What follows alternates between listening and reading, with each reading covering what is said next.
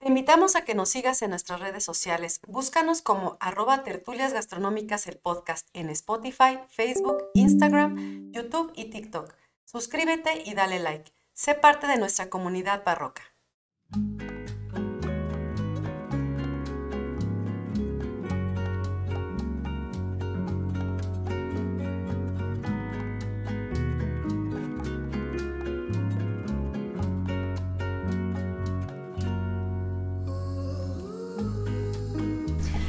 Hola a todos, bienvenidos a Tertulias Gastronómicas, un podcast donde platicamos de gastronomía, su entorno, significado, rituales, evolución y uno que otro chisme. Yo soy Viridiana Pantoja Y yo soy Ingrid Millán. y, juntos nos echaremos una tertulia gastronómica. Hola amiga, ¿cómo estás? Súper contenta. Sí, Cuenta, cuenta amiga, ¿dónde estamos? O sea, ahorita van a escucharlo, yo creo que lo pueden adivinar porque van a empezar a salir ahí como sonidos. Ahí viene uno, ahí viene uno. Escucha. ¿No? Estamos en La Fenomenal, La preciosísima, La Mágica, Ciudad de México.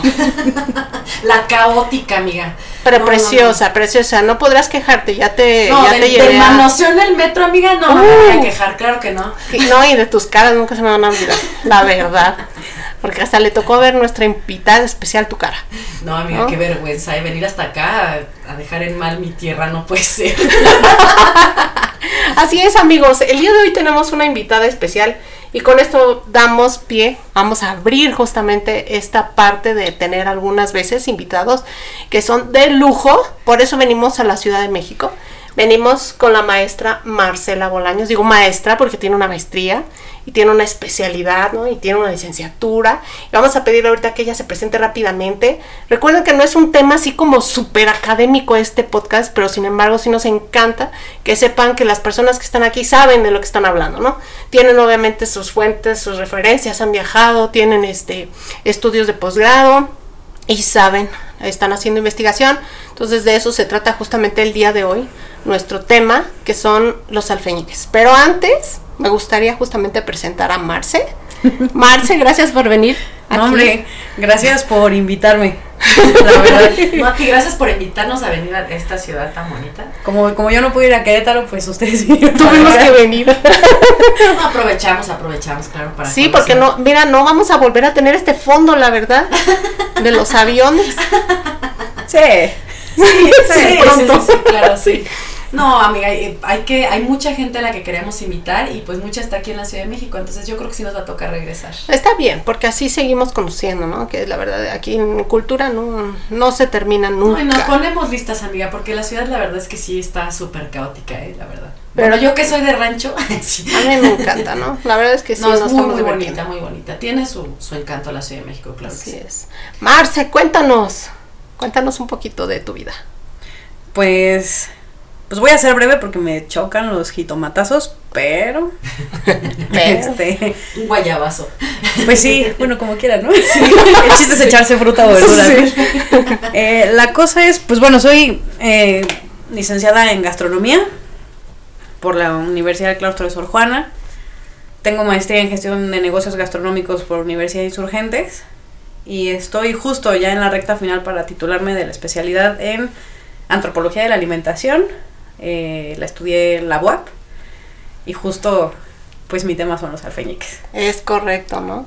Y Qué justamente nos, nos va a presentar este tema que, bueno, a lo largo de este recorrido yo he, he estado hablando con Marce mucho tiempo, cada semana, en este proyecto que también tenemos juntas, que, que pronto también vamos a, a platicar aquí al aire.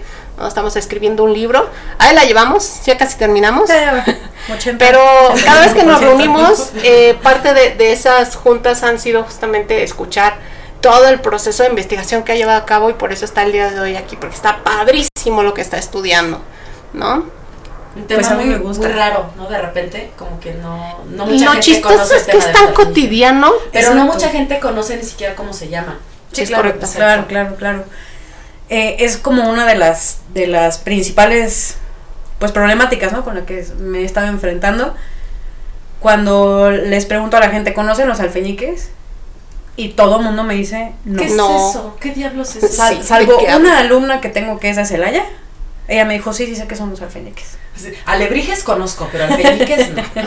Esos otros han de ser del Alfombras, diablo. alfombras también.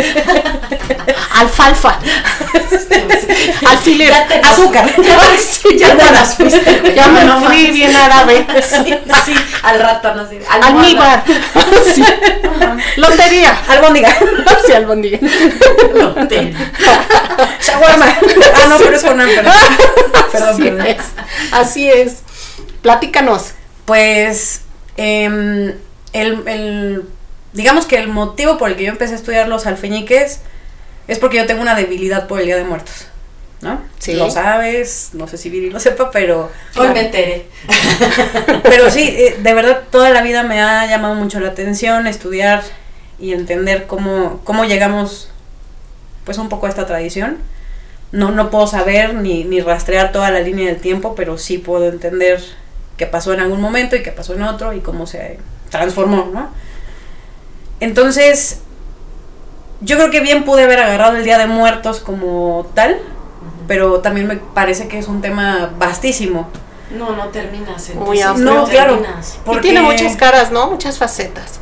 Claro, y además que cada familia pues pone su altar y celebra muy a su forma A el Día de estilo. Muertos y entonces eso te abre una gama pues casi infinita de posibilidades del Día de Muertos, ¿no? Entonces, pues bueno, estudiando como un poco, digamos, el sistema del Día de Muertos a todo lo que está, eh, por lo que está compuesto, también en algún momento me pasó por la cabeza, bueno, el pan, pero pues bueno, ese es otro tema. Otro rollo, ¿no? Sí, Sí. también regionales. y Ujú. así. regional, familiar, eh, ¿no? En todas las formas. Aquí en el, Los pues en la ciudad, ¿no? Este, simplemente conocemos esta, pues figura redondeada con los huesitos, las canillas, pero pues uno pone un pie afuera de la ciudad y hay Es un distinto. mundo, ¿no? De, con animales, con plantas, este, pues como en forma de ánimas, rosquitas, ¿no? También estaría, me parece que sería como un buen punto de, de estudio, ¿no? El, el pan de muerto. Pero creo Lo que vamos a tocar y te vamos a invitar. Sí. Porque se va a ver un programa de eso también. Sí, sí, sí, porque también está bien interesante. Ya tuvimos, para los que no escucharon eh, los anteriores El episodio anterior. capítulos, pues sí valdría la pena que se echen un clavado atrás, ¿no? Dos capítulos atrás, en donde hablamos de la historia del pan y justamente hablamos de que íbamos a tocar estos temas. Lo Sí. tocamos por encimita, de momento, ¿no? Va a haber más capítulos de eso. Sí, no, y, y la verdad es que al final tampoco hay nada dicho, ¿no? O sea, no hay, no hay un catálogo de pan en general No, no hay un levantamiento. y mucho menos de Día de Muertos. Y más bien han sido aficionados o gente que, le- que les gusta, que les llama la atención o que han viajado. Claro. Porque no nada más hay pan muerto aquí en México, ¿no? hay también en otras culturas. Y este y es bien interesante, súper interesante. Pero sobre todo lo que, lo que creo que nos pasa a todos en general es que cuando tú vives en una región y comes alimentos de tu región, que son típicos, como para ti es el día a día y estás Normal. en contacto, entonces no es representativo para ti, Para ti no de es momento, exótico. ¿no? Entonces, por ejemplo, tengo un, un alumno ahora que viene de, de Guerrero. Y entonces yo le preguntaba que qué era lo típico allá.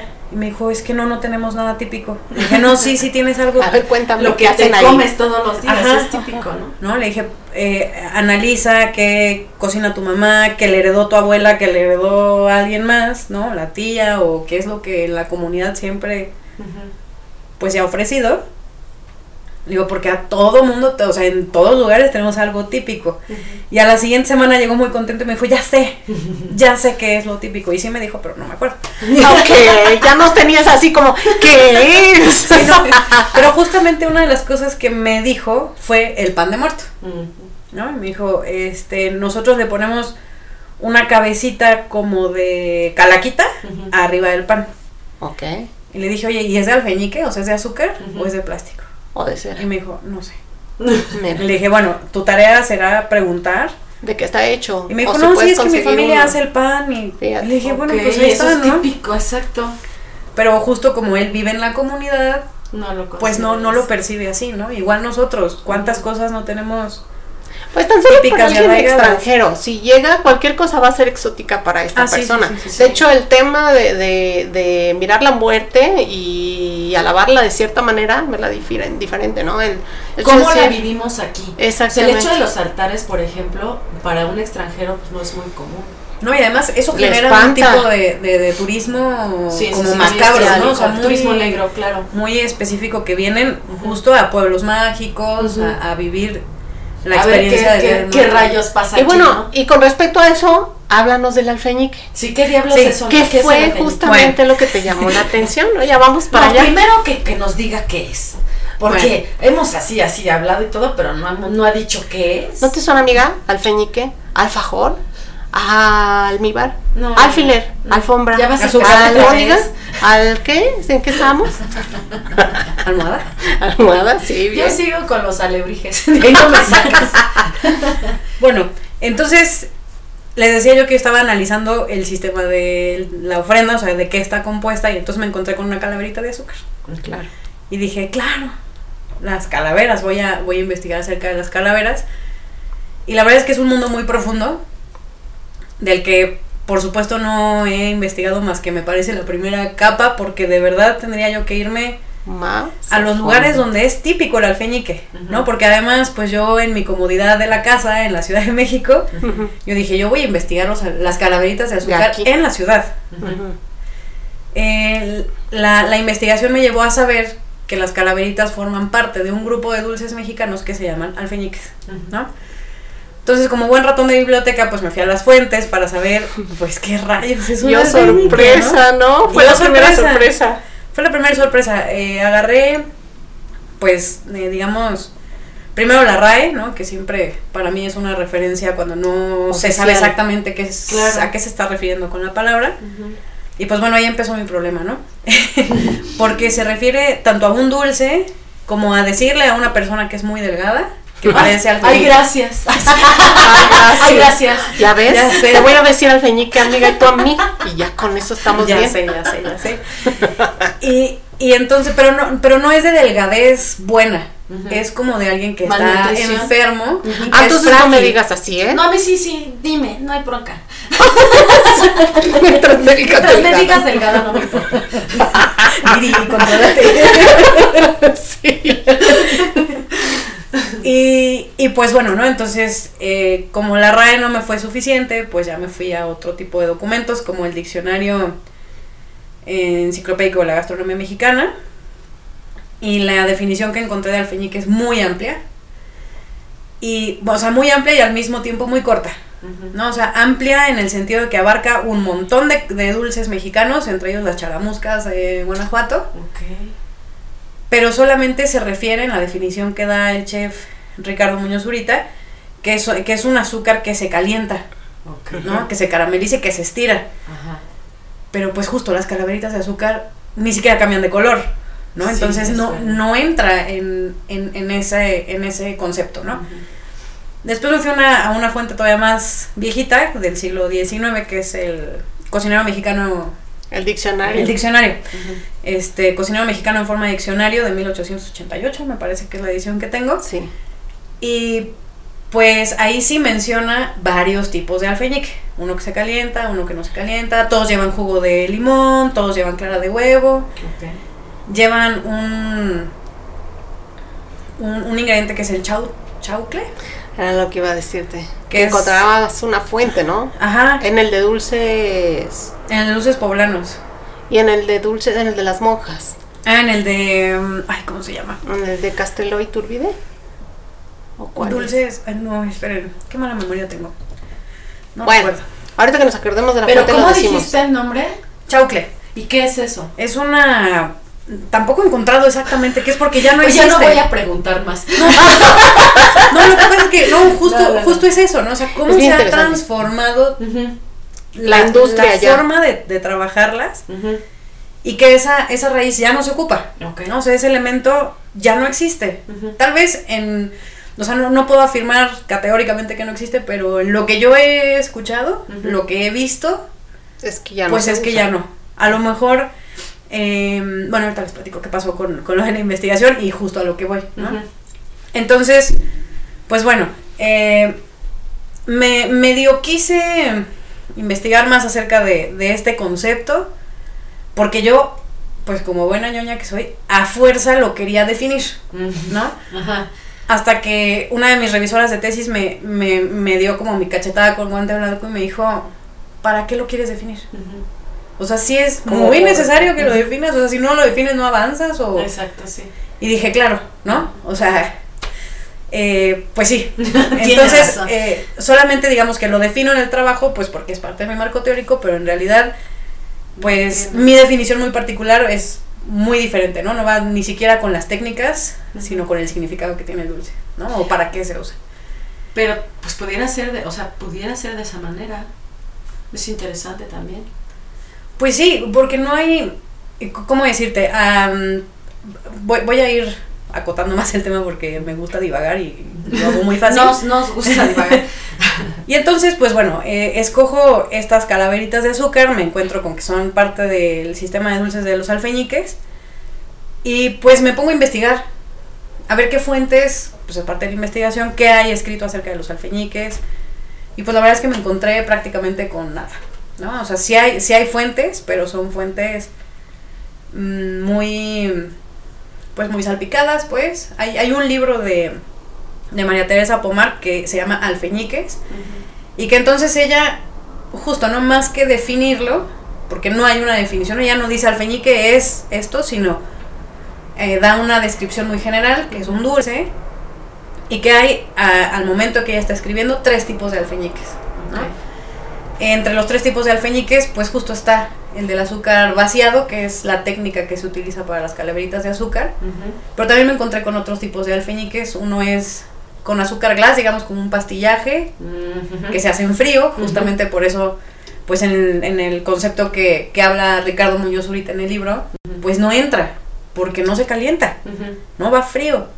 Inclusive se estira pues con azúcar glass como si fuera harina y se estira con rodillos, se pone sobre unos moldes, se deja secar y luego se pinta. Como si estuvieras haciendo fondant. O ya Sí. me fui por otro lado. Pues yo, según yo, yo no soy repostera, ni mucho menos, lo pero, que me a ver, se parece al fondant. ¿no? Se parece, pero el fondant según yo tiene como glucosa, ¿no? Una cosa así como de goma. Ok. Y esto del alfeñique pues solamente es claras de azúcar, claras de huevo, azúcar glass y jugo de limón, Ok. ¿No? Y, y bueno, y hay otro tipo de alfeñiques que son los que están hechos con, con pepita de calabaza molida y se hacen otro tipo de cosas, ¿no? Por ejemplo, las calaveritas, pues bueno, to- espero que todo el mundo conozca una y si no, pues Vayan, vayan y compren una. Vayan y pregunten y compran Eh, una y se la prueban. Es deber de todos los mexicanos saber que es una calaverita de azúcar. Y, y pues bueno, en los dulces de alfeñique son estos ataúdes que luego nos venden en las ferias cuando es día de muertos, que le jalas un hilito y se levanta un Muertito. Pero también se hacen gallinitas, puerquitos, eh, borregos, venados, ¿no? Inclusive en el libro de dulces poblanos, si es que me estoy acordando bien del, del título de la colección de libros, ¿cómo se llaman los de Conaculta? ¿Los recetarios antiguos? No, los de cocina indígena popular. Ah, indígena y popular, sí. Y se llama el otro Delicias de antaño. Ah, Historias y Delicias recetas de antaño, los claro. conventos mexicanos.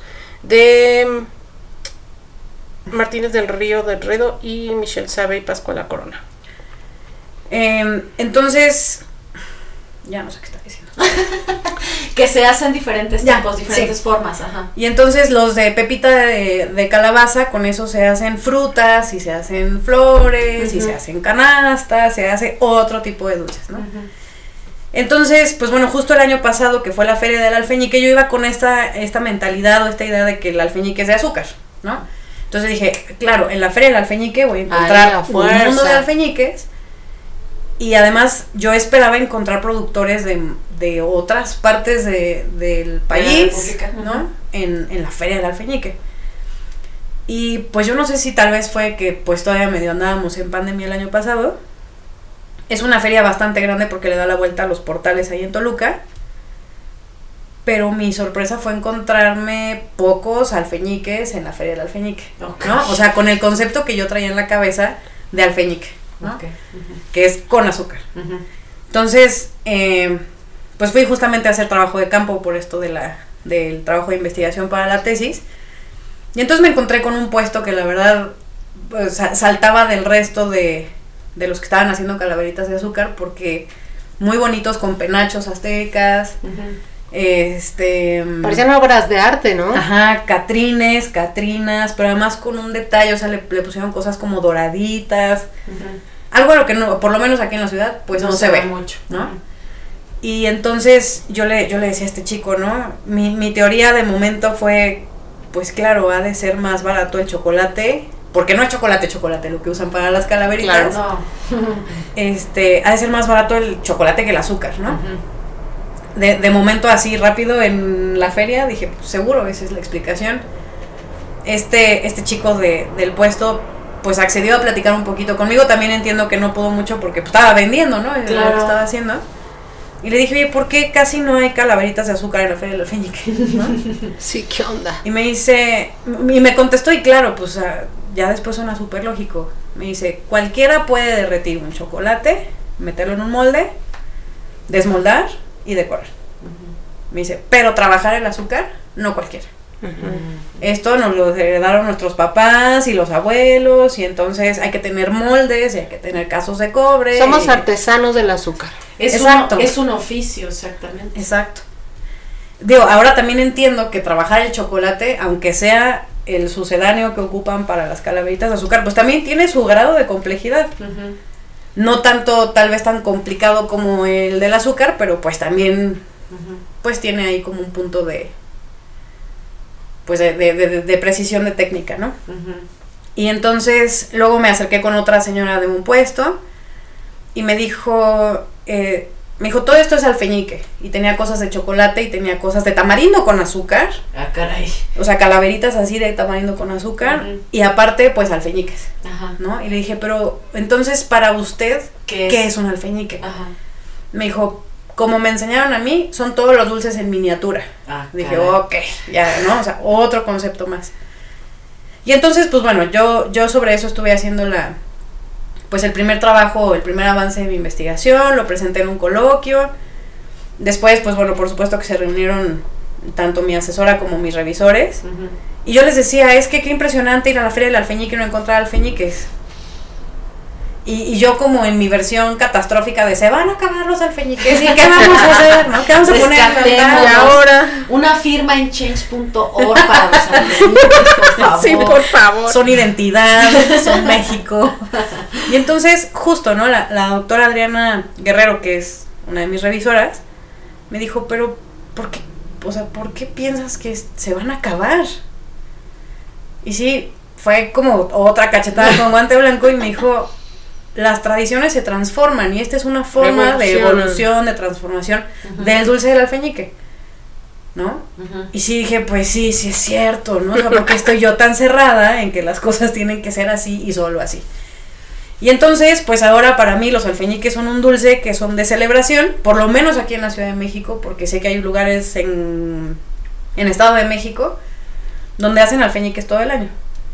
O sea, hay alfeñiques disponibles todo el año y pues me faltará hacer mi investigación allá en el Estado de México, ¿no? Pero por lo menos aquí en la ciudad yo los podría definir así, que son dulces de, de celebración de muertos, ¿no? ¿Y tu, tu marco es solamente aquí en la Ciudad de México, en el Estado de México, no en otros estados? No, no, no, solamente agarré, inclusive ni la ciudad, Sí, agarré. Xochimilco, o sea, Ok. parte más difícil. Y entonces, pues bueno, también esa fue toda, toda una travesía para encontrar quién hiciera calaveritas de, de azúcar, ¿no? También otro, pues otro gran dilema, porque yo sé que se hacen en Xochimilco, bueno, hasta el momento de investigación, pero no sabía quién, ¿no? Entonces, pues hay un, hay un pueblo en, en Xochimilco que se llama Santa Cruz Alcal, Acalpixca, Ya vamos a empezar con los trabalenguas. Ya, sí. amiga, no pueden faltar cada programa. aquí en la Gran Oye, Tenochtitlán, así ¿te es. ¿puedo hacer una pequeña, un pequeño paréntesis? Porque lo del chaucle, que no quedó como así como muy claro. Ya te fuiste a meter Yo la sé, no, de hecho en Delicias de, de antaño, antaño. de una de las fuentes que hemos tenido para investigación, que está padrísimo ese, ese libro, pero que es bien difícil conseguirlo. Libro rasposo. Así les, así les decimos. Sí, pero bueno. Es, es, en ese libro justamente hablan de, de que es de, proviene de una orquídea, una orquídea que es mexicana y bueno, que la puedes encontrar de ¿Endémica manera... mexicana No o- necesariamente, pero sí de América. Y- Ok. y es desde México hasta Argentina. Ajá. Y de ella creo que es el bulbo, ahí si no estoy 100% completamente segura. pero dice que es una orquídea y de ahí sacaba una especie como de liquidito, como de pegamento. Ajá. Y tiene un perfume muy particular. Entonces el alfeñique que sale de esa planta, o sea, la que todavía se le suele poner o se le solía poner, Tiene ese aroma característico. no solamente el aroma, el tema de la textura es distinto, Ok. como mucho más lisito. Y tiene como un perfume, Ok. Pues sí, pero pero... en Xochimilco no le ponen. Ah, sí. No, no, y entonces ahora sí, cuéntanos de Xochimilco. Bueno, pues entonces me lanzo a este lugar de Santa Cruz, Alcal- Acalpixca, que es un pueblo que tradicionalmente es dulcero, de dulces cristalizados, esa es como la, la tradición. Es importante, pero no es lo que mantiene al pueblo ni, Ni ni mucho nada, ¿no? menos. Pero, pero sí hay una, una calle principal que está en Oxtitlán. Y pues bueno, ahí están, digamos, las dulcerías más grandes. Entonces, pues como con esta visión capitalina, citadina, millennial, dije, bueno, voy a ir a la dulcería más grande, porque Claro. seguro, Ahí seguro me ahí van a decir. Sí, claro. Y entonces sí, pues sí llegué, yo llegué ahí en marzo y yo no esperaba ver calaveritas de azúcar porque pues son, No son son de octubre, ¿no? Ujú. Y estaban ahí arrinconadas. O sea, sí pregunté y me dijeron, sí, están ahí arriba en una repisa. Y, y bueno, pues yo lo que quería era hablar con la dueña de la dulcería para que me contara cómo hace las calaveritas de azúcar. Mil veces le llamé, mil veces me mandó directito al carajo. Y me decía, si quieres te enseño a hacer de, de amaranto. Ok. Y yo, no, pues yo estaba muy necia con que... No, y aparte el tema aquí era, bueno, por lo que yo entiendo, tu, tu investigación no es una receta. Lo que Ajá, no quieres es una receta, porque exacto. recetas, recetarios tenemos No, muchos. y a lo mejor ella lo que pensó es que le ibas a fusilar la receta. Claro, ¿no? Sí. No, pero ahí te va, No, ahí no. te va a platicar qué luego, pasa. luego ya Ok. supe por qué. Ajá. ¿no? Entonces, pues me mandó mil veces al carajo, yo estaba ya muy desesperada, yo hasta decía, bueno, ya voy a cambiar de alcaldía. O de o de- tesis, o de de, tema de tesis, ¿no? porque no daba una. Sí, no, no, no, ¿verdad? A ti Sí, tocó sí, todo sí. mi pinche drama. De, Sí. no, qué No, pues hacer?". eh, me acuerdo que me decían, no, y yo, espérate, espérate, vamos a buscar fuentes, ¿no? Y ahí estábamos Sí. como locas buscando una buscaba noche. fuentes y, y- y bueno, hasta que eh, una de mis, de mis mejores amigas, su tía es antropóloga, y un día platicando me dice, ¿por qué no buscas a un cronista? En Xochimilco hay muchos cronistas. Y dije, ah, Claro. sí, Ay, ¿no? pues claro. Ay, de veras. sí, o sea, es que de verdad se, me- Estás tan bueno, se me cerrado, cerraba el sí, mundo a sí, mí, ¿no? sí. Así es, así pasa luego cuando están haciendo Y investigación. entonces, pues así, a San Google, dime los cronistas de Xochimilco. Y luego, luego me salió la maestra Araceli Peralta, que es la cronista de Xochimilco. Ok. Wow. Es, es la Es cronista. la cronista, cronista de claro. Xochimilco. Ella, eh, pues aparte es historiadora del arte eh, y se dedica a estar en contacto con su comunidad. Ella es, por supuesto, que vive en Xochimilco y toda su familia ha estado ahí, creo que desde sus abuelos, y si no es que O desde sea, es antes. Xochimilca de hueso colorado. Es Xochimilca, ¿no? Y además de, de una región de Xochimilco que le llaman la cabecera, que es justo en el centro El de. Xochimilco, está la Catedral de San Bernardino de Siena, y lo que está alrededor es como la cabecera, ¿no? Y que son los pueblos, no, perdón, los barrios originarios, que son, digamos, qué los de tradición prehispánica. Ajá. Y después de los barrios hacia, digamos, hacia afuera de, de- Del círculo. centro, pues el círculo, están los pueblos originarios, ¿no? Que esos ya se crearon Después, después, de, la llegada de los españoles, ¿no? Entonces, pues bueno, le mandé un correo, la verdad es que siempre muy dispuesta a platicar conmigo. Y entonces de las primeras entrevistas yo le decía, mire maestra, es que yo estoy investigando de las calaveritas de azúcar. Me dijo, no, aquí en Xochimilco no se hacen. Y mi corazón así... Dios, ya valí. Yo creo que se escuchó hasta Querétaro como se me rompió, ¿no? Algo le pasa a Marcia, háblale. Y entonces me dijo, no, pues no, como que en Xochimilco. Me dice, yo no conozco a nadie que haga calaveritas. Y dije, "Puta, si la cronista no sabe, pues No, seguro ya. no hay, ¿no? Y ya, bueno, yo estaba ya muy triste. Y dije, bueno, voy a dejar de lado los alfeñiques un ratito. Y voy a empezar a ver, pues, mi otra parte del marco teórico que es, ¿qué es el Día de Muertos? Y bueno, si voy a estar en Xochimilco, ¿cómo se vive el Día de Muertos en Xochimilco? No, no me había puesto como a analizar, ¿no? Ok. Y entonces, pues bueno, también buscando en, en las redes encontré un libro que se llama este la fiesta de los muertos en Xochimilco. Y dije, ay, este es mío, ¿no? Sí, claro. Y entonces a la siguiente entrevista con, con, la, con la maestra Araceli, le comenté acerca de este libro y me dijo, sí, claro, los autores son bien buena onda, son jóvenes. Acércate. Busca su página de Facebook, se llama como se llama el libro. O sea, bien fácil, ¿no? Entonces ya lo- los contacté por, pues esto de las redes sociales, la verdad es que tiene muchas ventajas, Ventajas. a veces, ¿no? Sí. Y rápido me contestaron, me invitaron en, en mayo a, a entrevistarlos en la Flor Más Bella del Ejido, que es otro tipo de, pues, de celebración que se hace en, en Xochimilco. Solo ahí. Sí, pero están invitados, es muy chistoso, porque están invitadas, invitados a concursar en el certamen de la Flor Más Bella del Ejido todas las mujeres que habiten en alcaldías que en algún momento eh, tuvieron... Tengo yo una este, tía, una tía abuela que vive en Xochimilco y toda su familia. Y entonces también ella estuvo en los concursos alguna vez. Pero Sí. ¿qué ibas a decir? Que Donde alguna vez que había habido ejidos. Oh, Entonces. Iztapalapa, Coyoacán, No, pues, entra un Tlalpan. montón. No, pues allá hay un montón de tradiciones, el niñopa y un montón de cosas, la feria de los Es dulces. que sabes que ir a Xochimilco es Es como viajar a otra pasado. dimensión. Sí. Es como De la dimensión desconocida, ¿no? De hecho, de sí. hecho, bueno, no sé, este, ahí Marce no me va a dejar mentir, pero parte de cómo te, por lo menos aquí en la Ciudad de México, para el tema de gastronomía, el tema de turismo, uno de los aprendizajes que dan en el aula es tienes que ir a conocer a Xochimilco. Y tienes, en el caso de los gastrónomos, es tienes que ir al mercado de Xochimilco. Porque es lo que más se parece a lo que fue un tianguis prehispánico. O sea, todavía venden animales vivos.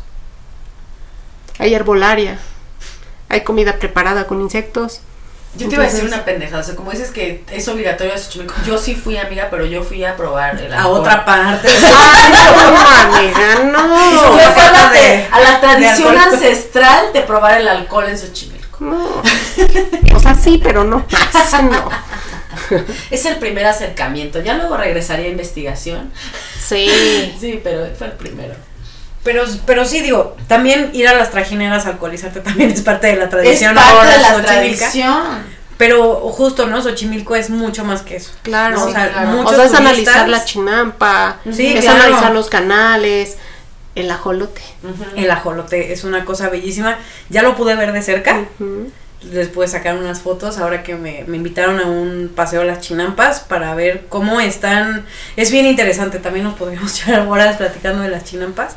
Vamos a tener otro programa de eso. También te invitamos. Muchas gracias. Así que no, no hables mucho de eso.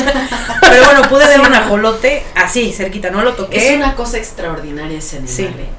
No, no, no, es, Sí, es sí, sí. tremendo, de verdad. Y, y además, pues bueno, ya también Parece que te sonríe. hace, Así hace unos frente. meses participé en un concurso de un cuento infantil y justo, Cano. eh, digamos, haciendo como, como un homenaje a todo lo que he vivido en Xochimilco, pues justo, ¿no? Mi personaje principal es un ajolote y vive justo donde, ahorita les platico, donde, donde encontré al, al productor de, De de, alfeñique. de Alfeñiques, ¿no? En, en Bueno, y contactaste a los Bueno. chicos de internet. Sí.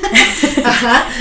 contacto a los chicos eh, de internet, platico con ellos y, y bueno, según yo había leído completo el libro, pero pues bueno, ya me di cuenta que no, porque le dije, oye, pues mira, mi, ya después de que me platicaron cómo estuvo el proyecto, cómo lo lograron, que la verdad también está muy interesante todo lo que, todas las fuerzas que unieron para poder hacer ese compendio, porque hablan de todas las tradiciones alrededor de Día de Muertos en Xochimilco, pero que empiezan en septiembre Ajá.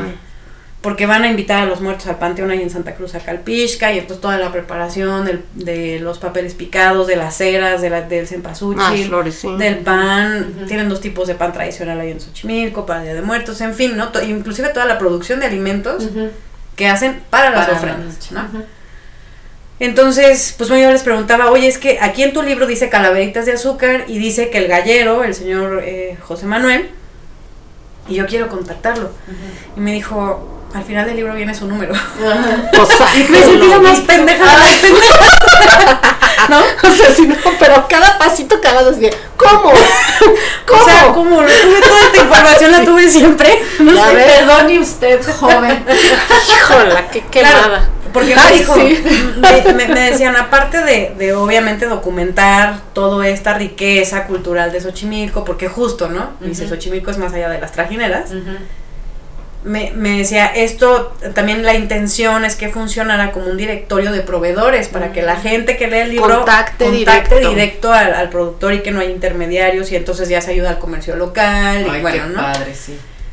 Y entonces, pues también le hablé a la, a la maestra Araceli y le dije, ¿qué cree? Que ya conseguí quién hace las calaveritas. Y me dijo, permíteme acompañarte. Y yo, bueno, pero por supuesto que yo quiero que usted me acompañe, ¿no? Entonces, pues bueno, resulta que eh, este productor de calaveritas está en un barrio que se llama el barrio de la Asunción. Está muy cerquita de- del, del centro, o sea, todavía es barrio. Y, y pues bueno, muy chistosa la dirección porque es el callejón del infiernito, ¿no? Ah, caray. Ahora sí que bajaste. Y además justo a la entrada del, del callejón del infiernito pues hay un gran graffiti muy muy bello de unas trajineras con unos diablos arriba. Entonces ahí, ahí empezó mi travesía al callejón del infiernito con la maestra Araceli, ella llegó en bicicleta, yo bien capitalina, bien chilanga, llegué en coche, no había por supuesto donde estacionar, me quedé bien lejos, caminé, y ella en su bici, ¿no? Muy, pues muy conocedora de su territorio, cosa que pues a pesar de que vivo en la ciudad, pues no lo conocía, ¿no? Llegó un punto tan estrecho del callejón que ella se tuvo que bajar de la bicicleta. Atravesamos un pues un canal donde justo hay pues también otro mural. gran mural con ajolotes y con tlaloc y las chinampas, la verdad es que también muy bonito. Me contaba que ahí alguno de los vecinos se organizó para justo como enchular el, el callejón. Y, y pues bueno, no sé, yo no encontraba el número, le marco otra vez al señor José Manuel, oiga, estoy acá afuera, no encuentro. Me dijo, no, ahorita salgo por usted. Sale un chico y nos mete todavía un callejón más chiquito que en el que ya estábamos, ¿no? Y, y pues Seguía bueno, llegando así. eh, pues con toda la histeria que tenemos de inseguridad aquí en la Sí, ciudad, dije, claro. ¿Dónde diablos Voy a desaparecer y no hay señal. Sí, aquí. no hay señal y pues bueno, lo bueno es que vengo con la maestra, entonces pues bueno, ya podremos gritar más fuerte dos que ¿no? y ya el chico iba delante de nosotros y de pronto agarra una piedra de la calle y dije? Aquí quedamos con los bueno. Qué buen, qué Dios. buen tema los alfeñiques. Qué bueno que los cogí. Dios soy yo otra vez, ¿no? y, y nada, ¿no? La maestra sí le dijo, ¿y para qué es la piedra? Ah, pues para los perros que están aquí adelante porque muerden, ¿no? Ah. Y sí, pues ya nos metimos a casa del señor José Manuel. La verdad es que es un señor que está ávido de enseñar. Bueno, no de enseñar, de platicar su historia, de cómo de cómo vida. de cómo aprendió a hacer las calaveritas de la azúcar, ¿no? tradición. Pues Ajá, es que al final del día es tradición oral y a ellos se las enseñaron así. Entonces la manera en la que ellos te enseñan es platicando. su Por lo más bonito es eso, que realmente hay alguien que quiera escucharla. Porque el problema es Cada ese. vez es menos, claro. Cada vez Oye, es y- menos. y es- ya está grande el señor. Ya está grande el señor, tiene bueno, más bien se ve muy grande y tiene muchos problemas de salud y eso creo que hace que también se vea Se vea más grande de lo que es, pero pues en realidad tiene pues menos de 70 años, ¿no? Pero él ya se siente cansado, ya está este Ya ves, ella también se emociona. Sí, sí, ya vi. Perdón, ya me- Perdón, perdón, la cabina. Vamos a agarrar a golpes aquí todos los micrófonos, como siempre. Es la emoción, es la Sí, emoción, claro. queridos. Entonces, él, eh, inclusive, ¿no? Yo lo fui a ver dos veces, no pude más por carga de trabajo y por infinidad de cosas. Pero ya en la última reunión que tuve con él, sí me decía como que inclusive medio se le salieron las lágrimas. De que me decía, es que no sé si mis hijas van a ser alfeñiques, ¿no? Como que están muy renuentes a aprender. Como que tal vez aquí muere esa tradición. Sí, Y digo es- que yo esperaría que no. Esperemos que no.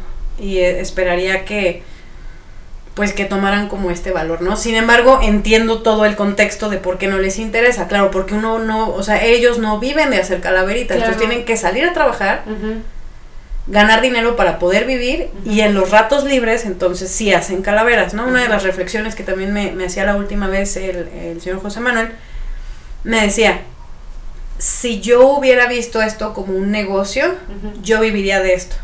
Pero como no lo hice, pues lo hago de vez en cuando, ¿no? Y entonces, este, pues bueno, como, como bien dices, Ingrid, pues yo no iba por la receta de los alfeñiques. Yo lo que necesitaba era que me contara quién, cómo le enseñó, que me enseñara sus herramientas. Son unas herramientas increíblemente ¿Desde bellas. cuándo? Ajá. sí, ¿Qué sí, sí, significan? Exacto, ¿no? Entonces, pues bueno, eh, eh, preparar para ellos calaveritas de azúcar implica trabajo desde mayo. Para que estén listas en, a finales de octubre, noviembre. Sopas es un montón de tiempo. Claro, porque justo eh, entendí lo que me dijo este, este productor de calaveritas en la feria del alfeñique, ¿no? Cualquiera Es- puede. Ajá, como que Hacer. las calaveras de azúcar Ajá. es todo un conocimiento De hecho, lo, lo mágico. Muy- lo que- muy lo- robusto. Lo que me contabas, lo que me compartías acerca de. ¿Qué tan maestro puede volverse un, un artesano en, en ese oficio, en este caso de las calaveras de azúcar? Que tan solo viendo puede saber la temperatura que tiene en Exacto. este, en este caso el azúcar, ¿no?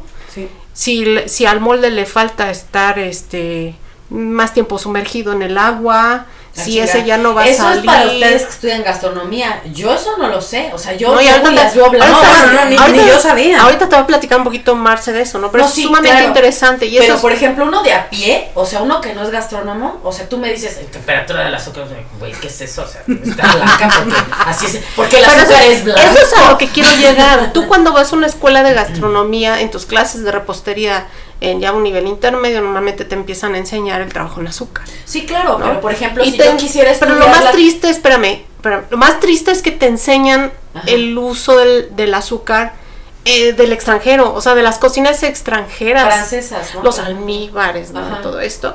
Pero Y- no el, el manejo del azúcar en México. Eso, a eso voy. Entonces, no hay un taller en donde un artesano como este señor, que es una joya, porque lo que debes saber, te digo, tan solo Amiga, ver. ya cállate, eso lo vamos a dejar para otro episodio. Oh.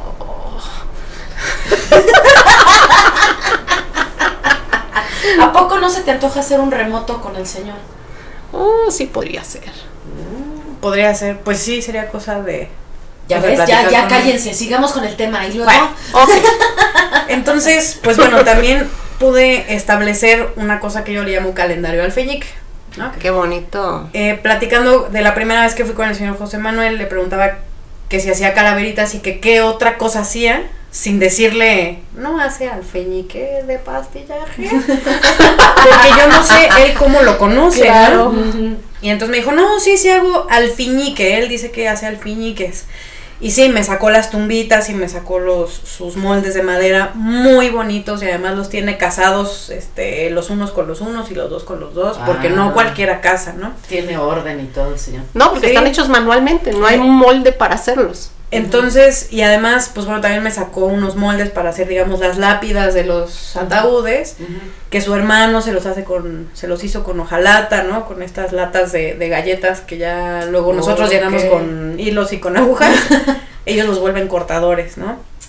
Entonces, pues bueno, de los tres tipos de alfeñiques de los que yo estoy partiendo, pues él hace dos, ¿no? Y, y entonces, les decía yo, la, la preparación empieza en mayo, donde son, para las calaveras de azúcar son moldes de barro, que se tienen que dejar remojando días, porque si no se les pega el azúcar y ya no desmolda. Ok. Y entonces son unos moldes muy, muy bonitos, porque son como un pequeño rompecabezas, se desprenden en tres partes para poder desmoldar el azúcar sin romperla. Y entonces para llenarlo con azúcar los, los arman y los, los sujetan con unas ligas muy gruesas para que aguante pues el peso del azúcar, ¿no? Entonces, pues sí, ya no- nos platicó de eso, nos platicó pues que usó un caso de cobre grande con una pala para estar moviendo el azúcar que se queda alrededor en las paredes. Y, y yo le decía, como a qué temperatura trabaja el azúcar? Y me dijo, yo no sé de temperaturas, yo no uso termómetro. A pura vista. Me dijo, al principio, pues yo tenía que usar las manos porque es un punto, ¿no? Él me dice el chicloso, ¿no? Que así le dice él el punto del azúcar. Me dijo, pero ya no necesito. Yo nada más de ver cómo revienta la burbuja del azúcar, Ya ya sé. yo ya sé en qué punto está. Híjole. ¿no? Y entonces conoce, eh, sabe cuántas calaveras salen de un bulto de azúcar de un tamaño y cuántas del otro, porque tiene 11 tamaños de calaveras. Desde la miniatura que es cero hasta el número 11 que tú te puedes poner la calavera La en tu cabeza, ¿no? Es muy impresionante. Y, y pues bueno, ¿no? Mm, Yo pensé que pues el trabajo dentro de su taller familiar pues, estaba dividido a, a veces, ¿no? Se ocupa como por género, ¿no? Las mujeres una cosa y los hombres otra. Y más bien no, o sea, él lo que me dice es que en su taller pues todo el mundo hace hace cosas solamente que él es el que decora. Él digamos que lleva esa batuta. Me platicó que tiene una calavera blanca donde él hace como sus ensayos y la ve y a lo mejor no le gusta y pues, quita el azúcar y, Y la otra vuelve vez. a, Ah. Lleva un catálogo virtual en un celular de lo que ha hecho para no repetir, porque me dice que no le gusta repetir. Pues que a veces viaja para ver qué otras cosas están haciendo y ver si él puede, Replicarla. re- pues no replicarlas, pero como refrescar su creatividad, ¿no? Inspirarse, vamos a ponerle así. Exacto. Y entonces, pues bueno, eh, yo, yo fui muy temprano en abril, entonces pues solamente me lo platicó. Ya cuando pude regresar la segunda vez, pues ya era junio, julio, y entonces ya había calaveras, ¿no? O sea, yo Ujú. llegué y ya la mesa estaba llena de calaveras. Donde había comedor, ahora pues estaba lleno de calaveras de chocolate y además muy orgulloso me decían, es que mis calaveras se van a Brasil. ¿no? Bi- Bien bonito verlo así de...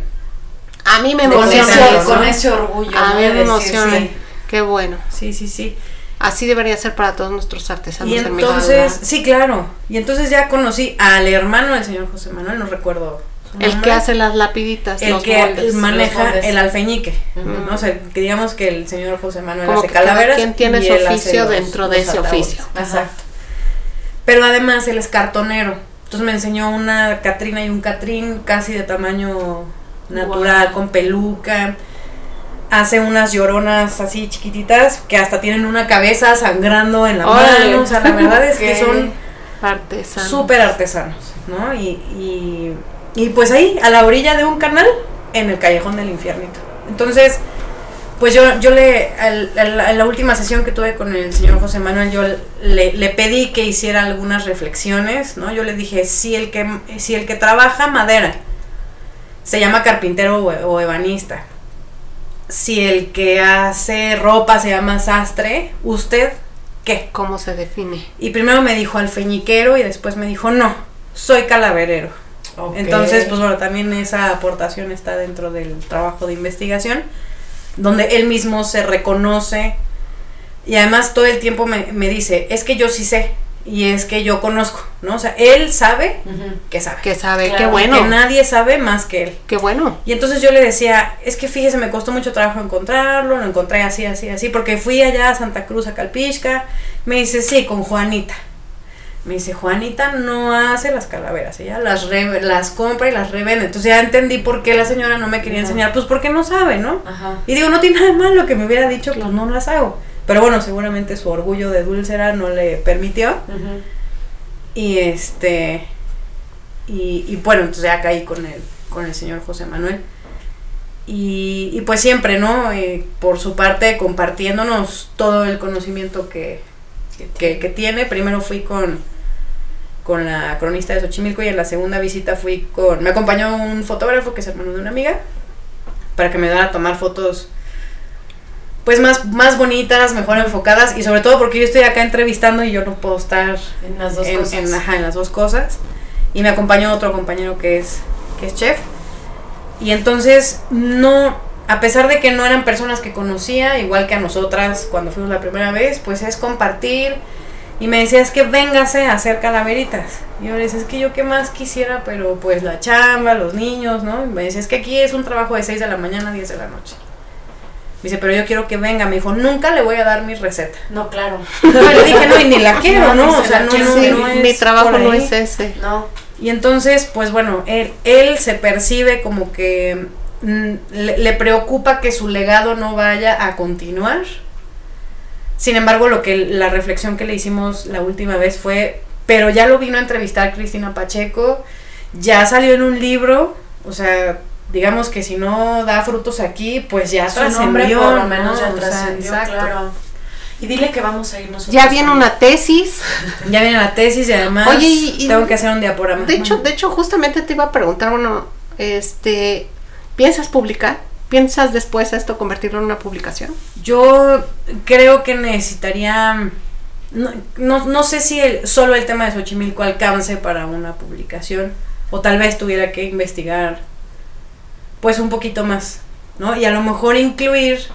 Pues ya las calaveras de amaranto y las de chocolate. ¿No? Que sí están en mi, en mi estudio las de chocolate. Y, Pero yo- las de y- no. y me gustaría hacerte otra pregunta, ¿no? Porque decías eh, con él, ¿no? No, mi intención no es saber su receta. ¿Cuál es tu intención? Mi intención es, eh, pues, documentar, número uno, lo, la- el conocimiento del señor José Manuel.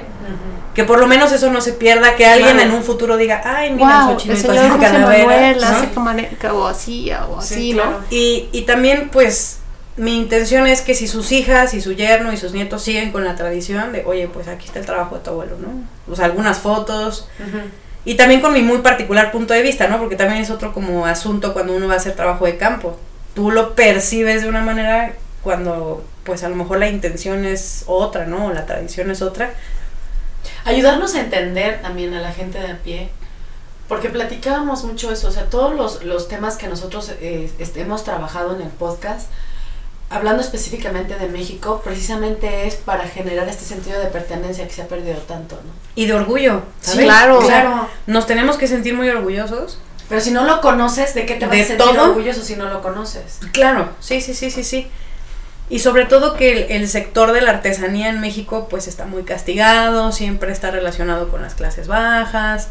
No, y, Y además y de tenemos- repente, eh, tiene un cierto, o sea, sí se habla muy padre, ay, qué bonitos los artesanos y qué bonitas las artesanías. Pero nadie los ayuda. Exacto, pero todavía Pero ni les falta nosotros- ese valor. No, Ni nosotros como consumidores, ¿no? No. Entonces, por ejemplo, me la última vez que fuimos le compramos alfeñiques porque ya tenía hechos varios.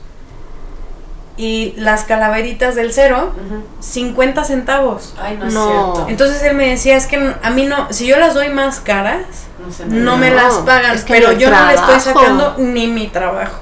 Ay, no. Entonces, pues te ponen una perspectiva donde justo, ¿no? O sea, no somos consumidores responsables. Y todavía nos atrevemos a regatear. regatear. Bueno, yo ahí sí no, ¿No? ahí no entro en ese círculo. y de hecho. Familiares o con quien vaya, los regaño. Enfrente del artesano. digo, Pero es no, una conciencia que no todo el mundo No. tiene. Y, y creo que también no evidenciar, lo hagan, por favor. evidenciar este trabajo artesanal, porque también esa es otra, otra forma, o sea, eh, mi revisora, la doctora Adriana Guerrero, me dio como esa, ¿y por qué no lo estás viendo como una artesanía? Si es una artesanía. Ay, No, es y- que- Y pues ya, justo, ¿no? También me tuve que meter en todo este rollo de qué es una artesanía, qué representa. Y, y pues bueno, ¿no? Ya al final me, me despedí del señor José Manuel, no forever, pero pues sí, por lo menos de aquí a que me pueda titular. Yo le voy a entregar pues una copia de la tesis y una copia del producto que tengo que entregar, que es un diaporama, pues para que vea el impacto que tiene su trabajo, ¿no? Eh, cuando esta es la segunda vez que ya pude tomar fotos de las calaveras, de otras cosas, trabajo, sí. se las compartí a la, a la maestra Araceli, ella las subió a sus redes sociales y bueno, la respuesta fue inmediata. ¿Dónde está? Yo le quiero comprar. Ujú. ¿Cuándo se va a poner en el en la explanada de la eh, de la iglesia que le dicen el foro? Ujú. Porque quiero ir a comprar. ¿Cómo los localizo? Denme teléfonos, ¿no? Entonces solo es un como un Abrir la empujón, puerta. ¿no? Y yo, pues ahorita que nomás estoy viendo el alfeñique, o sea, ¿cuántas cosas no habrá? Uy, Porque muchísimas. justo dentro de las definiciones que encontré de las artesanías, que hay muchas muy diversas, ¿no? También tuve que, pues, optar, ¿no? Por ciertas, este, pues, por ciertos conceptos. Eh, hablan de las, de las artesanías gastronómicas. ¿No? Entonces habrá que hacer como un estudio un poquito más profundo y ver que sí, que no. Seguramente todos los dulces mexicanos, no nada más los alfeñiques entran Y es que Ahí, ¿no? un, un punto muy interesante que es que hemos venido hablando durante varios programas, que es justamente que a veces estas fuentes o referencias que tomamos para los significados, para comenzar de algo, partir de algo, se quedan cortas de todo lo que puede haber justamente adentro. No es que estén mal, es que No, es es que una simple definición. Exactamente, les falta como delimitar. Y a lo mejor como te decían en tu tesis, bueno, ¿para qué lo quieres hacer? Pues es que precisamente es como para darle el nombre correcto No, y si A- que, al- y a sé lo que que, es. sé que delimitarlo por, a- o- pues está O por decir, una sola hay de cosa. este tipo, hay de este tipo, de este Exacto, tipo, de este exacto. porque realmente no hay, o sea, hasta que no estás rascando y preguntando y haciendo investigación. Claro, y, y sobre todo, pues bueno, ¿no? También parte de la investigación es, bueno, el señor José Manuel, que es un artesano, ya la hizo, ya la vendió, y luego qué le pasan a las calaveritas de azúcar. ¿no? O sea que es como, como digamos que estoy Es haciendo solo como un una biografía, ¿no? Ajá, ¿no?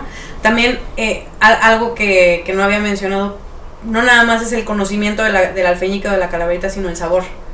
Y, y todo el mundo en la UAP me decía, pero ¿se comen los alfeñiques? Yo decía, bueno, yo no me los como, pero seguramente alguien en el mundo se los come.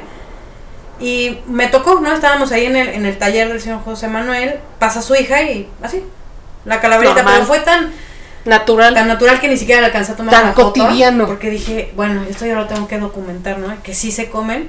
No me he atrevido a comérmelas porque para mí son una pieza de arte y me también. da No, no, no, me da me da cosa sacrificar una calaverita, que para mí son muy no, y es porque ya viste todo el trabajo que viene Ajá, atrás. exacto. Y entonces justo yo le decía al señor José Manuel, oiga, ¿y se la, usted come? Me dice, sí, claro, nos comemos las que se rompen. Le dije, pero, o sea, ¿sea mordidas? No, Se chupan. me dijo, Bueno, endulzamos el café y el agua de sabor. Pues sí, Porque sí se come, ¿no? Es azúcar. Y además es un azúcar limpia, este, trabajada, ¿no? Y, y la verdad es que me ha llevado una muy buena, muy buena experiencia con los De alfeñiques. empezar con muchas frustraciones. Ajá, estoy ya viendo la, Ah, la luz al ah. final del túnel. A ver el final de Yo le trabajo. decía a Ingrid, ¿por qué no se vino a Michoacán? Claro, es que esa es otra cosa, ¿no? También Yo le decía, me hubieras dicho y yo la llevo a Fui Pátzcuaro, al- a la zona lacustre y ahí se va fui a al encontrar. museo así. de, claro, fui al museo del alfeñique y entonces ya me encontré cuáles son las zonas alfeñiqueras, ¿no? Ujú. Estado de México, Guanajuato, Querétaro, Michoacán, Ujú. Puebla. Y yo, pues yo por mi necedad de hacerlo en la No, ciudad. pues es ¿no? que también es... Tú es Está trabajando. no, pero qué, qué, qué padre también porque tuviste la oportunidad de encontrar un tesoro donde nunca pensaste que lo ibas a encontrar. ¿no? Claro.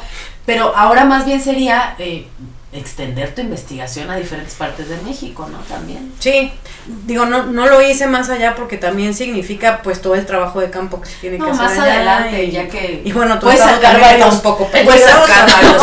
Ah, no, pero no te preocupes. Yo te llevo. No, yo, yo te decía porque es muy común, eh, en, sobre todo, por ejemplo, en la, en la cañada de los 11 pueblos en Michoacán, este, que es la zona lacustre, eh, en Día de Muertos, pues ir a visitar esos, esos pueblos donde pues la tradición del Día de Muertos se vive de una forma excepcional.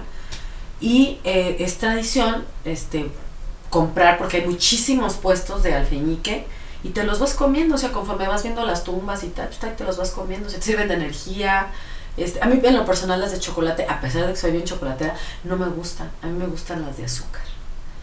Y las ves en todos los, este, en todos Los los, puestos. no, en Los en- altares. en los altares los ves así de todo tipo. Y me llamaba la atención eso que decías que no habías visto los ataúdes que allá se usa mucho y muy coloridos, muy bonitos, o sea, este, Sí, está bien interesante. Oye, aparte, en, en este estudio que estás haciendo, justamente hablas de del tema de la forma, del significado de por qué es una calavera, Ah, ¿no? sí. Sí, ¿Por, sí, qué no sí. es, ¿Por qué no es un dedo del pie o algo así, no? Sí, sí, también es, eh, fue parte de, de mi investigación. Lo siento, me emocioné otra vez, lo siento. Cada programa es lo mismo. No, no, no, esto nos vas vamos- te vamos a amarrar. Es el sello. Sí, te vamos a amarrar ya para que no estés pegándole a los micrófonos, qué bárbara. Sí, ju- justo cuando estaba en la crisis de hoy tal vez tengo que cambiar de alcaldía o de ciudad de la investigación, pues me dediqué justo a, a entender todo lo que hay alrededor de la calaverita. Y sí, ¿no? Sí dije, "Puta, ¿por qué calaveras y no pelvis, fémures? El esqueleto completo, ¿no? Claro. O otra cosa, ¿no? O sea, ¿por qué no? o corazones, ¿no? Ajá, O sea, flores o un árbol o yo no sé. No, pero pues está, hace match ¿no? con la tradición de Día de Muertos, tenía que ver ahí algo. Pues más bien, justo lo que encontré, hay un libro muy bonito que habla sobre el cuerpo, los significados del cuerpo para los, los mexicas. Y entonces encontré la calavera. ¿no? ¿Qué, qué, significa la, ¿Qué significaba la calavera para los mexicas? Pues ahí eh, ellos manejaban esta, esta idea de que teníamos en el cuerpo tres fuerzas vitales. Una vivía en el hígado, la otra en el corazón y la última en la cabeza. La que vive en la cabeza se llama Tonali Ajá. y Tonali está mm, relacionado con el calor, con el sol, con la vida, con la personalidad, con la capacidad de comunicarte, con la capacidad de sentir, con la habilidad de hablar, con la habilidad de, bueno, no la habilidad, sino la característica de como que lo que vive en la cabeza, que es tu tonali, es todo. Y te va a dar inclusive a lo que te vas a dedicar. Ok. ¿No?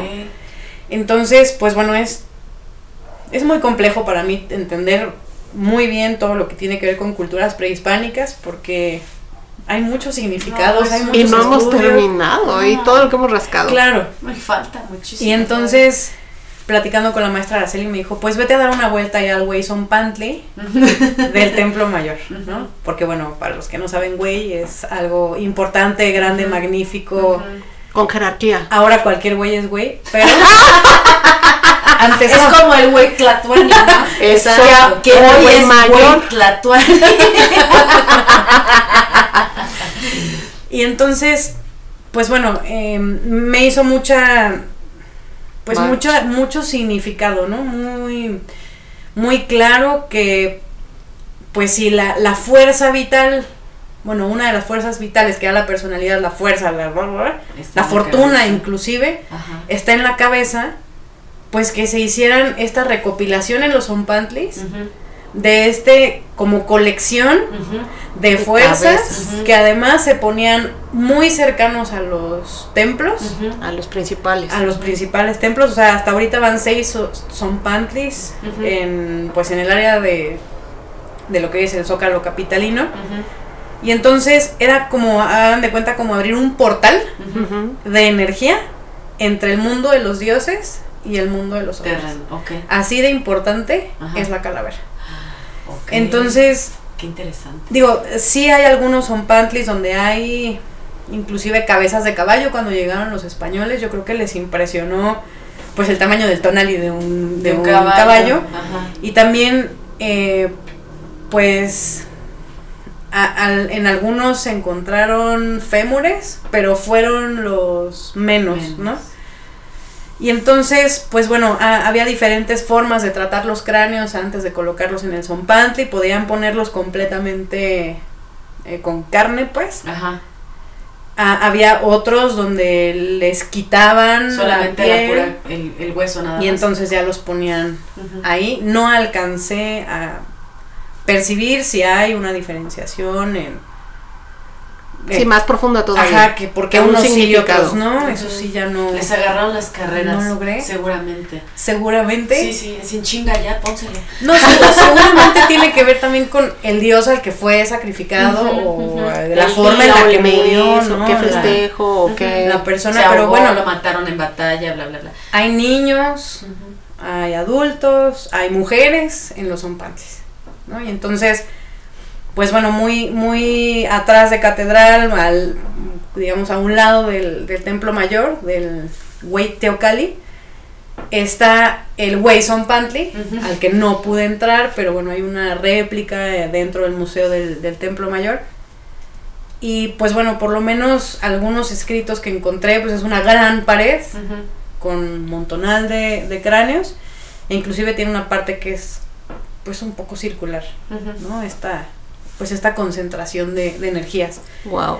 Entonces, pues bueno, mezclado eso, más las técnicas de manejo del azúcar que son heredadas por los árabes, eh, más que las que empezaron a hacer alfeñiques en la Nueva España eran monjas. Y ahora lo hace el pueblo. Entonces, de verdad, una calaverita de azúcar es Ha tenido un viaje interminable. Qué barbaridad. Pero está presente todo el tiempo. O sea, es un viaje, no sé, como cuántico. Yo no sé qué, qué término raro podría yo encontrar. Donde, pues, donde está sincretizado todo eso, ¿no? Terrible. Y donde dice tu, justamente una de tus asesoras de tesis, ¿no? El, el tema de la evolución. Sí, Sí, sí, sí, sí, sí. sí, porque además me decía la, la doctora. No ha muerto, solo se transforma. Exacto, me decía la doctora Adriana que antes las calaveritas no tenían color. Desde que yo tengo uso de razón, tienen, Pues sí, pero bueno, ella... antes no eran de ella ha chocolate, estudiado- ¿no? Antes Sí, no claro. llevaban así mil cosas. Sí, sí, sí. Entonces, Yo las he visto Pues en en, en- en Michoacán totalmente blancas, sin nada de colores. Y también están las otras. sí, y la verdad es que hay unos, en el Museo del Alfeñique, ahí en, en la ciudad de Toluca, hay unas piezas de calaveras, no, bueno, impresionantes, muy grandes. Y hay unas que tienen un trabajo tan delicado. Bueno, las calaveras en general son huecas por adentro. Pero estas las que están en el museo, algunas, adentro de la calavera todavía tienen pues una escena de un panteón o de más calaveras. Wow. ¿no? O sea, es, es un trabajo tan espectacular, además con unos colores muy vibrantes, con penachos muy grandes. En fin, ¿no? Es, es un poquito de la muestra de la capacidad creativa que tienen nuestros, Artesanos. nuestros artesanos, todo el significado que, que tienen, ¿no? Y ya la parte final del trabajo es justamente, les decía yo, saber qué les pasa a las calaveras después. La doctora Araceli ya me compartió que pues bueno, yo, yo le pedí en la última sesión que tuve con ella, pues que me enseñara sus calaveras, me enseñó unas muy bonitas, unas con pelo largo, otras eh, normales. Y me contaba, ¿no? De una tradición que tenía cuando su abuela ponía la ofrenda, que el día 3 de noviembre se levanta la ofrenda o se levanta la calavera y las calaveras de azúcar las ponían en una canasta, salían a la calle y se intercambiaban las calaveras con los vecinos. Ok. Wow. Entonces, eh, pues es esta, este compartir de tonalis, ¿no? De energías, de buenas... de abundancia, de Ajá, bienvenido a nuevo de ciclo. buenos deseos, deseos, me imagino, ¿no? Y, y bueno, por otro lado también pude entrevistar a la familia del fotógrafo, porque bueno, son como parte esencial de mi investigación. Me faltan los chicos del, del libro de la fiesta de los muertos. Y, y allá, ellas también, ellos también son de Xochimilco, viven ahí, no nacieron ahí, pero ya llevan muchos años viviendo ahí. Y me decían, nosotros no ponemos fotos, nosotros ponemos calaveras y a las calaveras les ponemos ponen el nombre, nombre. del muerto. O sea, Ujú. para ellas, una calavera es un, un- un familiar. familiar. ¿no? Un amigo, un alguien. Entonces, pues sí, ¿no? Cada quien tiene sus, sus, sus tradiciones, ¿no? En la casa, pues también yo pongo, pues rigurosamente mi, mi ofrenda. Y tengo calaveras tan viejas que ya están cafés, ¿no? Y las nuevas que he estado Comprando. comprando, ¿no? Y, y al final, pues siguen siendo elementos, pues inclusive religiosos, ¿no? Si es que Sagrados. tomando, ¿no? El- la, la seriedad de la, de la celebración. Son sagrados, son este. son de celebración, etcétera, ¿no? Entonces, pues bueno, yo los invito a que compren calaveras. Son de conexión, ¿no? Incluso en, en este en este tema de de verdad sentir que van a visitarte tus antepasados y que se sentirían hon- honrados de saber que los recuerdas. Claro, y además creo que son de uno de los elementos esenciales en una ofrenda. Sí. ¿No? Sí. Hasta donde yo he visto hasta ahora, no es que conozca todo el país, ni mucho menos, No, pero la mayoría los tienen. pero sí es como así como la veladora y las flores en pasuche, La vuelva calavera. la calavera, ¿no? De hecho, cuando investigas, o sea, cuan- los elementos que debe de tener un, un altar, viene la calavera. O sea, ya Sí. está dentro de la lista así de la obligatoriedad. Hasta en los mismos concursos, ¿no? Te dicen, debe de llevar esto, esto y esto. Y además la tenemos, calavera. tenemos la versión literaria, ¿no? La calaverita Es literaria, que es Claro. pues una alusión ¿no? Ah, a, a este elemento físico, a volverlo algo pues ya de, de, de creación literaria, ¿no? Cultural. No, y lo Entonces, padre está es que tú le puedes dar el sentido que tú quieras. Es que es padre. justo, ¿no? Es, es un Cada lienzo, quien- la calavera es un lienzo blanco. ¿no? Cada quien le da Que donde le puedes imprimir el sentimiento que quieras, el color que quieras. El hasta dibujarnos ¿no? nosotros, ¿no? La misma calavera cuando es Exacto. Día de Muertos y, y sales Sí, a pedir tiene- tu calaverita. Claro. Tiene No, sí. muchas implicaciones, muchísimas. No, y la, la tenemos presente los mexicanos, bueno, en todos lados, justo es, eh, también es parte de, de la investigación el significado, ¿no? Para los mexicas, la calavera sí significaba muerte, pero la muerte al mismo tiempo significaba vida. vida. ¿no? Era parte Un del ciclo, camino. Entonces, la calavera era signo de muerte igual a vida, ¿no? O sea, no, no había, digamos, como una distinción, ¿no? Es un velo muy delgadito en el que, pues, inclusive, ¿no? La, la forma de, de cómo te traga la tierra es una diosa que tiene una boca abierta, que está Tecutli, ujú. y, y está para, bueno, está Como en puesta cuclillas, como en raro, ¿no? posición Así. de parto, Ajá. está Sí, en sí, sí. cuclillas, entonces Sí. Te está tragando cuando te entierran, Ujú. pero te está pariendo, o sea, te está dando vida ujú. en, En en el el, sí, bueno, en el camino a, a Mictlán, ¿no? Entonces, e- este significado que tenían los mexicas acerca de la muerte, pues muy particular, Bien interesante. mientras que los españoles, pues lo tenían relacionado con la muerte, la peste, la guerra, enfermedades. Ahí Hay- que se acababa, ahí que se acababa, que Exacto. se acababa este tu, tu, tu viaje, ¿no? De Pero- alguna manera. Más que acabar, era el momento del juicio final. Sí. Entonces sí, sí. era así de, ay Dios mío, ayúdenme, ¿no? ¿Qué hice? Ajá. Y, y justo, ¿no? También este, este significado de sincretismo, ya como mexicanos, donde pues sí sabemos que nos vamos a morir. A lo mejor no nos encanta la idea, pero mientras echamos desmadre con la muerte, ¿no? Y la ponemos de colores y la vestimos de cantinflas, de Lo que Pedro. Infante, lo que sea, ¿no? De nosotros mismos podemos poner nuestro nombre, ¿no? Pues la, Pues disfrutamos es también. bastante. Es muy, muy particular lo que hacemos en México con el tema de la muerte. Sí. Bueno, Así es. sí, nos encanta, nos encanta. Hay muchas cosas que decir, pero prometimos que este, No, este es la punta Este del es- iceberg, nada es- más. Es una probadita de lo este que capítulo viene. iba a estar inmensamente interesante, ¿no? Claro, Desde claro. el avión que suena de fondo, que Es- les juramos es que no es grabación. Es parte, es parte del folclore. Nada más falta el, el carrito de los camotes para Y No, los ya no tamales. tardan, ¿no? Dijeron que como a las El 8 pan. ya no tardan. Sí. Los pregones, que también es algo sumamente importante para la cultura mexicana. También. Muy bien, pues muchísimas gracias, Marce. No, por gracias gracias, Marce, estuvo padrísimo. Sí, Muchas gracias súper padre, muy interesante. Nos diste Muchas ideas en este episodio. Claro, y vamos a tener más sorpresas, por supuesto, con nuestra invitada especial, Marce. Vamos a volver a invitar porque también es especialista en, nuestro, en otros temas, ¿no? Claro. Sumamente especialista. Claro, no voy a claro. quemar cuáles porque ya No, serán ya. sorpresas en Sí, el momento amiga, que ya cállate. Tú síguele moviendo el micrófono. Sí, tú pégale, tú pégale, tú pégale, emocionate. Pues Muchas muchas, gracias, gracias. No, gracias a ustedes por escuchar. No, y muchas gracias eh, a nuestros escuchas por estar con nosotros otra semana. Gracias por abrirnos las puertas de su casa. Y pues nada, estamos muy contentas con este proyecto y pues esperamos seguir adelante. Nos vemos la siguiente semana. Muchas gracias a todas. Adiós. bye. Bye bye.